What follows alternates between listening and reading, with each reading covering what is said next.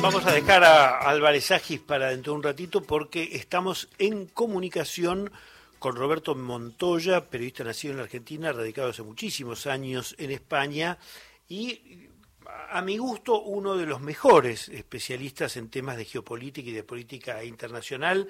Eh, tiene dos libros de hace muchos años, El Imperio Global y La Impunidad Imperial, que son libros realmente eh, necesarios para entender qué cosas se cocinan, por ejemplo, en la Casa Blanca. Después escribió Drones, la muerte por control remoto.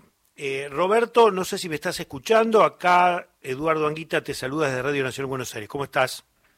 Sí, ¿qué tal, Eduardo? Encantado de estar de nuevo contigo. Sí, sí, siempre es un gusto.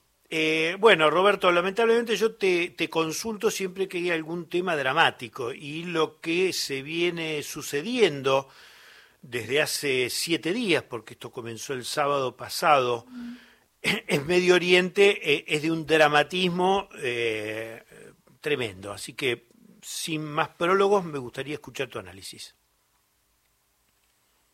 Bueno, vamos, como todos saben, el tema es muy complejo y, viene desde muy lejos. Eh, lo diferencia en este caso fue que eh, jamás, que bueno, la organización ganó las elecciones en 2006 en uno de los dos grandes territorios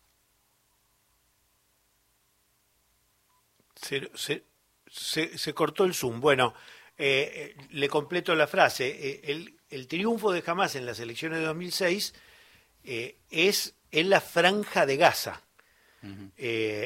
Cisjordania ya venía gobernado por Al-Fatah, la organización de Yasser Arafat, y en las elecciones de 2006 en la franja de Gaza, que es un, segmento más pequeño que Cisjordania y además este, está prácticamente eh, aprisionado, tiene un por, un, por un lado el mar Mediterráneo, controlado por la Marina israelí, por otro lado una pequeña eh, franja de eh, frontera con Egipto, y Egipto ya cerró la frontera, como suele suceder que, que hay conflicto, tiene otra, otra frontera hacia el norte con el Líbano y el resto es todo frontera con Israel. Son alrededor de 45 kilómetros. En ese pequeñísimo territorio, que es más o menos del mismo tamaño del Partido de la Matanza, viven más de dos millones de personas.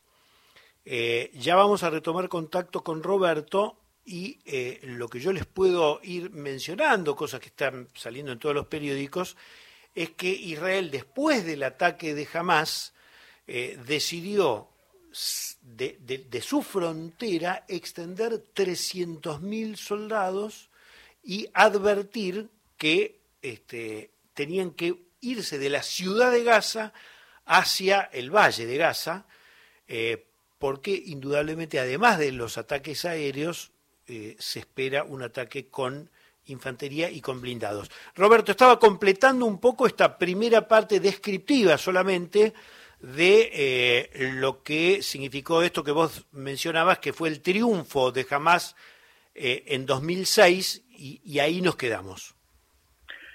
Bueno, sí, eh, lo que sucede ahora de que la llamada comunidad internacional, Estados Unidos, la Unión Europea y buena parte del mundo civilizado, digamos, está condenando y justificando las represalias eh, de Israel y lo que se viene a partir de ahora, sin explicar en muchos casos cuáles son los antecedentes de esto que justifica de que una organización como esta llega al, al poder en Gaza apoyada en su momento por el propio Israel, interesado en debilitar el gobierno de Arafat, de Al-Fatah, intenta crear una fricción interna. En 2019 lo volvió a repetir Netanyahu en el Parlamento. Si eh, queremos evitar un Estado palestino, la única forma es eh, seguir apoyando a Hamas. Es una cosa eh, terrible, oscura, pero a ellos les interesó en un momento y se les convirtió en, un monstruo eh, que ahora hace ese tipo de atentados incalificables. Está claro que cualquier em, matanza de civiles, sea de donde sea, es totalmente repudiable.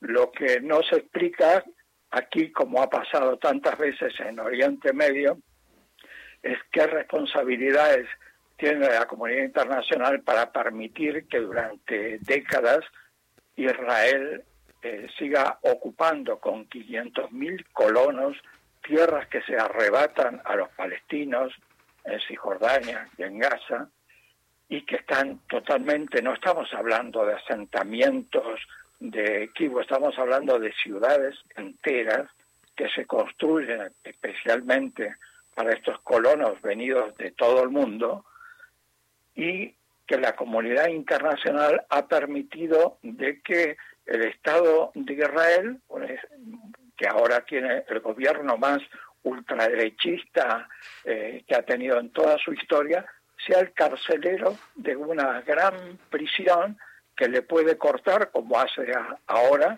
cortar el agua, cortar los alimentos, controlar eh, toda la vida, el acceso a la llegada de ayuda humanitaria, de los alimentos, todo está bloqueado y todo está controlado por Israel. Roberto, te, interrumpo un segundo porque por dos, por dos datos que, que decís que me parece que merecen una frasecita más de tu parte. El primero es que no es la primera vez que eh, estados poderosos impulsan el surgimiento de alguna organización eh, que combata eh, al enemigo de mi enemigo. Esto vamos a decirlo con todas las letras. Osama Bin Laden al principio, personaje del cual vos trataste muchísimo en tus trabajos, Osama Bin Laden fue impulsado por la CIA. Eh, claro, exactamente. En el momento que Estados Unidos quería sacar de Afganistán a, las tropas soviéticas en la década de, 1989 al 2000, eh, en esa época de, perdón, 1979, 1979 al 89, en esa época Estados Unidos apoyó de una forma abierta y reclutando eh, combatientes yihadistas en todo el mundo, entre ellos Osama eh, Bin Laden, que gracias a eso después pudo crear Al Qaeda, para que se crearan milicias islámicas dentro de Afganistán que combatieran y lograran derrotar al ejército rojo. Roberto, sí. Y la segunda cosa... Se repite, ¿sí? La segunda cosa que me gustaría que, mencionaras un poquito más es esto de los 500.000, entre comillas, colonos israelíes, porque estaba pensando, hay, en, si no me equivoco, en toda la franja de Gaza, contando la ciudad de Gaza y el resto del territorio, no hay más de 2 millones de personas y unas 3 millones en total en Cisjordania. Corregime los datos. Sí, sí, sí, es, es, es así, es, es exacto. Por eso se nota ahí lo que es la proporción. Y además, este es un tema muy antiguo para el cual la, la ONU, la Asamblea de la ONU, como sabes, ha hecho resoluciones específicas condenando este tipo de anexiones por la fuerza de territorios palestinos, de huertos, de propiedades, de todo con total impunidad por distintos gobiernos israelíes pero ninguna de esas eh, condenas tuvo ninguna eficacia porque siempre las ha bloqueado Estados Unidos, que tiene derecho de veto a, vetar ese tipo de resoluciones. Claro, en el, en el Consejo de Seguridad. Exacto, con lo cual ese tipo de situación hace que en Israel, en Palestina, hay una situación de pobreza extrema, porque los cultivos que, trabajaban cada vez son menos, porque han sido arrebatados por esos colonos y por esas verdaderas ciudades que se han creado, eh, la, la situación es desesperada porque para exportar cualquier tipo de producto tiene que pasar por los controles israelíes y lo mismo para entrar cualquier tipo de alimentación, cualquier tipo de maquinaria, con lo cual hay un 80% de la población palestina pobre. Los, eh, los eh, jóvenes de Hamas actualmente que se enrolan ahí es una medida desesperada que podemos condenar, es terrible el tipo de matanza que ha habido ahora de, civiles israelíes, pero eh, una cosa es no justificar y otra cosa es no entender. Es clarísimo, es, clarísimo lo que decís. Tengo dos preguntitas más para hacerte eh, en este breve ping-pong, porque tenemos un montón de, temas. Eh, el primero es la cantidad de víctimas que hay hasta ahora, que debe estar cifrada entre 4 y 5 mil personas. Eh, eh, y vos decías lo que se viene, porque y media tenemos que terminar. Así que en este minuto y media, contanos, eh, sin exagerar, sin desesperarnos, cuál es el panorama que ves. el panorama es que actualmente Netanyahu ha formado un gabinete de guerra con los sectores más extremistas que tienen para eh, tener el consenso suficiente ah, para lanzar una guerra eh, mucho de mucho más alcance que las que ha hecho ya en el pasado, que han sido terribles, pero esta es demoler Gaza. El ultimátum que se ha dado a la población civil, a la población civil, se le ha dado a un millón de personas, a la mitad de la población que vive en el norte de Gaza, en, digamos, en la zona más fronteriza eh, con Israel, un plazo de 24 horas para que abandone sus casas, sus negocios, todo, y se marche hacia el sur porque sus casas, sus propiedades, sus barrios y ciudades van a ser demolidas por bombardeos, por eh, cientos de blindados israelíes. Con lo cual se espera una matanza de gran envergadura, de gran envergadura, para lo cual no se están alzando las voces para contener esa situación ni de Estados Unidos, por supuesto, ni de la Unión Europea.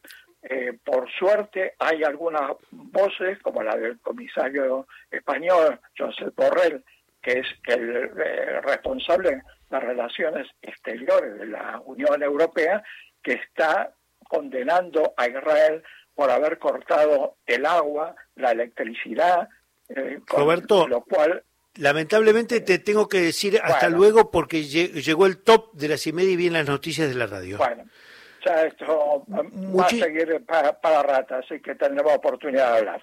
Muchísimas gracias, Roberto. Roberto está en Madrid, ya son, ya son las diez y media de la noche. Aquí la hora de las noticias en AM870, Radio Nacional, la radio pública.